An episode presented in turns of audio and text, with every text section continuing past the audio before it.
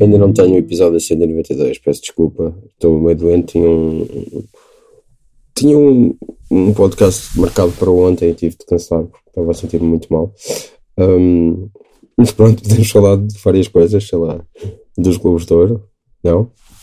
Uh, que foram um bocado estranhos, terríveis, no sentido das coisas que premiaram. Um, eu gostei relativamente da apresentação. Eu gosto do Andy Samberg como apresentador, acho que ele não teve incrível, acho que teve um bocado. Uh, ele, quando apresentou há uns anos o Independent, Independent Spirit Awards, gostei bastante mais. Acho que ele e a Sandra estavam meio verdes, uh, mas foram melhorando ao longo da noite. E eu gostei de uma, de uma piada específica que, que, que até foi mal recebida, mais ou menos, pelo Ryan Coogler, quando ele diz que faz aquele, não é trocadilho, tipo associação do Black Panther aos Black Panthers e insinua mais ou menos que o filme nunca poderia ter Black Panthers originais uh, uh, a quererem aparecer num casting porque foram todos uh, incriminados e mortos pelo governo americano e, e, ele disse isto de uma maneira bastante atabalhoada, muito rápida que, que foi estranha, mas eu ri-me e, e, ao mesmo tempo fiquei impressionado com aquilo estar a ser dito assim.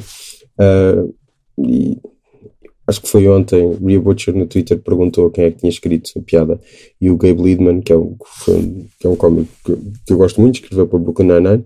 Um, e, e, e, sei lá, faz do melhor amigo da Jenny Slate no.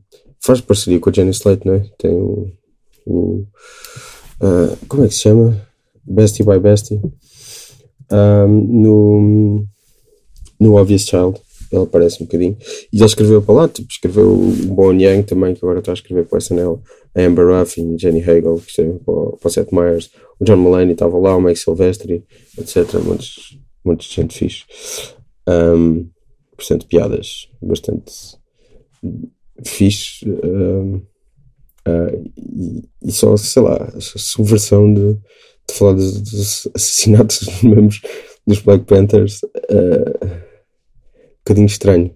Estranho e, e bom, acho eu. Uh, não sei, e, e, malhar no Les Moonves, etc. Acho que é fixe, ou malhar no, nos seus anti-vacinas, eles começaram a distribuir vacinas a e foi aí que eu vi tipo, o, o Bon Yang e o Gabe Liedman. Um, mas fixe polémico e corajoso é quando é o Ricky Gervais, não é? Uh, eu no dia fui ver o Under the Silver Lake do David Robert Mitchell, que se o tem sido nos Estados Unidos, e fiquei com vontade de ver mais noirs, apesar de não ter gostado muito do Under the Silver Lake, é assim estranho. Mais noirs naquela onda de Stoner ou não, uh, Los Angeles, passados em Los Angeles ou não, mas que uh, há uma espécie de conspiração as pessoas nunca percebem bem, os protagonistas especialmente nunca percebem bem tudo e nem sequer. Uh, como é que eu ia definir isto? Nem sequer é essa a parte importante deles perceberem tudo e, e serem tramados. Um, isto cabe, cabe aqui muita coisa, mas sei lá, sempre o Big Sleep do Hard Hawks, o Big Lebowski do, dos Cohen, mesmo o Chinatown do, do Polanski, né? o Long Goodbye do Altman, o Frame Roger Rabbit do Zemeckis, o Inherent Vice do Paul Thomas Anderson, uh, uns são Nice Guys e o Kiss Kiss Bang Bang do Shane Black. As coisas que há sempre qualquer coisa ali que pode, nem, os protagonistas nem sequer ficam a perceber tudo, nem, nem nós, e se calhar nem sequer interessa. E, e então, isso levou-me a ver o, o Night Moves do Arthur Penn, que eu nunca tinha visto até ao fim. É aquele filme em que o Gene Hackman uh, diz que uma vez viu um filme do Romer e era como ver, uh, um bocado como ver tinta a secar. E é uma citação muito famosa, aparece tipo no, no obituário do Romero, quando ele morreu, no obituário do New York Times, mencionaram essa citação. Uh, e eu, eu tinha visto um bocado do filme já há muitos anos e nunca tinha visto o filme inteiro. E aquilo é, gostei muito em que é do Arthur Penn, do, do, ai, do Bonnie and Clyde, onde aparece o Gene Hackman, né? Um, e e é, é vários, sei lá, tem várias cenas diferentes, uh, várias uh, partes. Há, uma parte meio perturbadora que é Isto não tem necessariamente que com o filme si, mas Melanie Griffith aparece e ela tinha 16 anos quando fez o filme, e grande parte das cenas em que ela aparece, ela está nua, uh, é um bocado mau, mas também nunca, naquela família, não é? Nunca, naquela família nunca foi explorada por, por uh, realizadores nem nada, não, nunca sofreu nada nem nada. Tipo Heather nas mãos do Alfred Hitchcock, o, todo o Roar. Uh, foi, deve ter sido tudo muito divertido. Uh, mas fica mesmo. Gostei bastante. E depois um, estava procura, já não sei de quê, e encontrei uma lista que a Angelica uh, Jade Bastian fez no, no site do Vulture sobre noirs um, com mulheres no centro, a propósito do Widows. E eu continuo a, a gostar do Widows e continuo a recomendar o Widows de Steve McQueen. E, e, eu nunca tinha visto nenhum daqueles filmes. E então decidi ir ver um que é o Lord, que é um noir que foi realizado pelo Douglas Sirk antes de ele começar a fazer melodramas em Technicolor. Uh, e é um, é um remake de outro filme que eu só percebi depois do Robert Siodmark. Por acaso está outro filme dele na lista. Está um filme de, do Robert Siodmark que era alemão e este, é, este filme é francês. Ele depois fez um filme que é o Phantom Lady, que também está nessa lista, que eu hei de ver um dia. Uh, e este Lord tem, é passado em Londres, é preto e branco, é um noir, meio, não é muito perturbador, mas é, aquilo envolve um serial killer, uh, procura por um serial killer, e tem piada, especialmente porque é que o, o protagonista é a Lucille Ball uh, antes do I Love antes dela ir para a televisão. E ela tem mesmo muita piada. É uma cena com, com o Boris Karloff a meio, que ele parece só um bocadinho e é. Achei mesmo, mesmo, mesmo fixe. E, e é por aí, é de investigar essa lista que achei que era bastante porreira. Também nos Ouro eu gostei.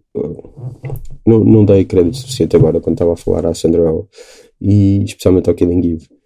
Uh, Killing Eve é tão fixe. E é triste nunca ter chegado cá a Portugal. Sei que os direitos para a Península Ibérica são da HBO Europe, portanto, quando aparecer cá a HBO, se calhar isso vai existir. Mas a Phoebe Waller-Bridge uh, é incrível e gostava muito de saber que é que ela vai fazer a seguir. Acho que é uma segunda temporada de, de Killing Eve. Uh, ele também tem vendido séries e séries. E acho que também há, há de haver uma segunda temporada de Fleabag, não é? Uh, que também já, já vinha. Uh, Fleabag também é incrível e é dela e com ela, com a Phoebe Waller-Bridge. Um, e, e foi fixe ver a Sandra ganhar. Não, nada disto quer dizer nada, obviamente. São os Douro prémios não interessam a ninguém e eu só vi porque tinha de ver por trabalho, né? Uh, e não sei. Uh, amanhã faz 20 anos da estreia dos Sopranos e foi em televisão e não sei, foi das coisas que me fizeram interessar por televisão primeiro. Uh, foi isso e depois veio o Six Feet Under e o, e o Angels in America, as coisas da HBO que estavam cá a ver FP2 e uh, começar a prestar atenção a sério. Uh, eu antes prestava atenção a sério, a televisão também, mas prestar atenção com mais uh, pensar, uau, wow, isto é diferente, isto é mais fixe. É um miúdo, uma criança. Mas sei lá, já havia, havia outras coisas, sei lá, Homicide Off the Street, antes disso, etc. Estava só a lembrar-me que estou a escrever sobre isso uh, amanhã para o jornal. Um, e, e, e, é um bocado por aí. Não sei. Uh, uh, vou tentar inventar uma coisa qualquer para as pessoas dizerem. pode ser Phoebe Waller-Bridge, Gabe Liedman.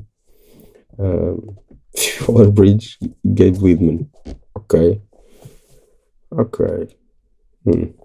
Ok, e arranjo uma recompensa qualquer para as pessoas. Uh,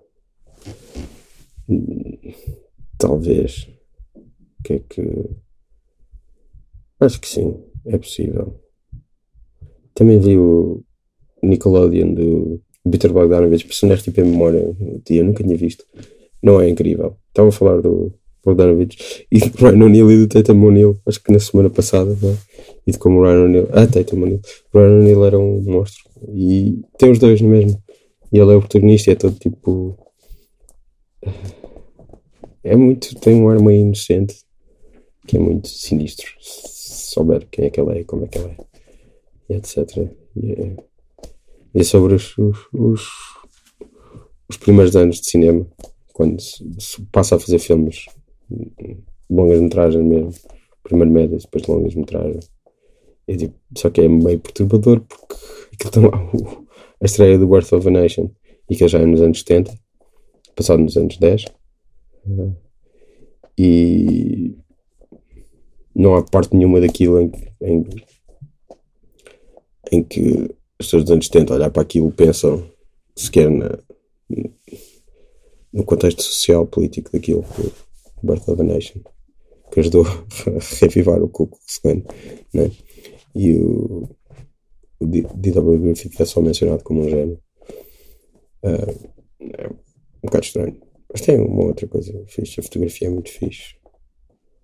Uh, acho que é um bocado por aí. Uh, para a semana já vou ter um episódio a sério. Uh, não vou prometer, porque é ridículo estar a prometer, mas a culpa de, desta vez foi só deste, deste, de eu estar doente, algo que vocês podem ouvir pela minha voz. Uh, Portanto, uh, recapitular, Phoebe Waller-Bridge, Gabe Liedman mandou-me uma mensagem com isso e eu uh, procurarei recompensar de uma maneira mais ou menos interessante. Uh, se é que alguém estiver a ouvir isto, uh, mais uma vez peço desculpa. Obrigado.